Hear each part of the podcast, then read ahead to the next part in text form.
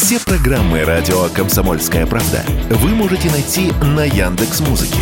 Ищите раздел вашей любимой передачи и подписывайтесь, чтобы не пропустить новый выпуск. Радио КП на Яндекс Музыке. Это удобно, просто и всегда интересно.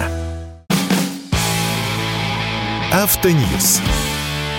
Совместный проект радио КП. Издательского дома «За рулем». У меня плохие новости для тех, кто не имеет полиса ОСАГО. Уже в этом году включат камеры на проверку наличия полисов ОСАГО по номерным знакам, а штраф за отсутствие полиса хотят поднять в несколько раз.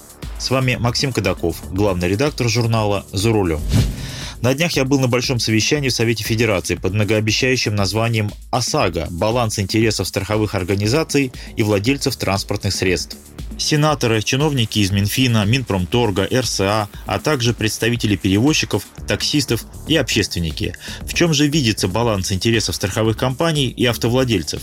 Если выделить самое главное, то баланс этот вырисовывается в таком виде – разрешить ремонт автомобилей по ОСАГО бэушными запчастями и загнать всех в правовое поле, то есть заставить покупать полисы ОСАГО.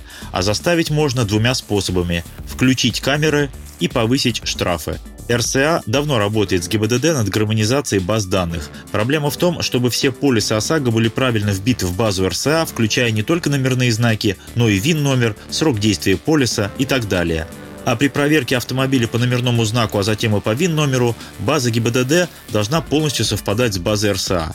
Когда точно включат камеры, неизвестно, но включат в этом году. Считайте дело решенное. Понятно, что не во всех регионах много камер, но ведь проверку полисов инспекторами ГИБДД тоже никто не отменял. А чтобы автомобилистам было больно, предлагают увеличить штраф за отсутствие полиса ОСАГО. В частности, Минфин поддерживает идею поднять штраф до 5000 рублей. Уже и законопроект готов, и, судя по всему, весеннюю сессию его успеют принять. Значит, уже в этом году штраф будет 5000 рублей. А почему автомобилисты отказываются от полисов ОСАГО? Потому что дорого, а страховые не всегда готовы вовремя отремонтировать машину. Одна из главных причин – недостаток запчастей. Именно поэтому предлагают разрешить ремонт бэушными запчастями. Аргументы в пользу такого решения выдвигаются разные – если автомобилисты все равно ремонтируют машины бэушными запчастями самостоятельно, то почему не разрешить это официально? В Приморье, говорят сторонники такой идеи, почти 90% машин ремонтируются только бэушными запчастями. И ничего, количество ДТП там не выше, чем в среднем по стране, и даже ниже, чем во многих других регионах. Лично я не вижу ничего плохого в том, чтобы применять в ремонте бэушные запчасти, но это должно быть строго регламентировано. Какие можно запчасти использовать, а какие нет – а то уже раздаются мнения, что истертые не до конца тормозные колодки тоже можно использовать. Я считаю, что должен быть четкий список допущенных к ремонту запчастей, бэушных. Это раз. Отремонтированная бэушными запчастями машина не должна терять своих потребительских свойств, в том числе эстетических. Это два. На проведенные работы и на замененные запчасти должна быть гарантия. Это три. И не на две недели, а хотя бы на год. Если на вашу разбитую машину поставили бэушную фару, а она в первое же утро начала запотевать, разве это нормально? Если с покрашенного бэушного бампера через месяц начала облизать краска, разве это хорошо? Вы должны вернуться на СТО, и вам безо всяких там фраз типа «пройдите на экспертизу», «напишите заявление», должны быстро устранить все недостатки. Мы же платим за полис ОСАГО не условными деньгами, а реальными, и услуга, тем более обязательная – тоже должна быть реальной, а не на «отвяжись».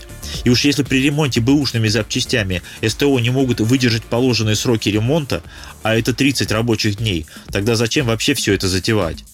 Штрафовать за отсутствие полиса ОСАГО будут раз в сутки, даже если проехал под десятком камер.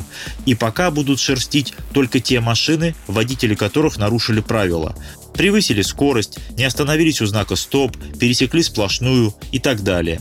Потому что мониторить весь поток мощности действующей системы пока не позволяют.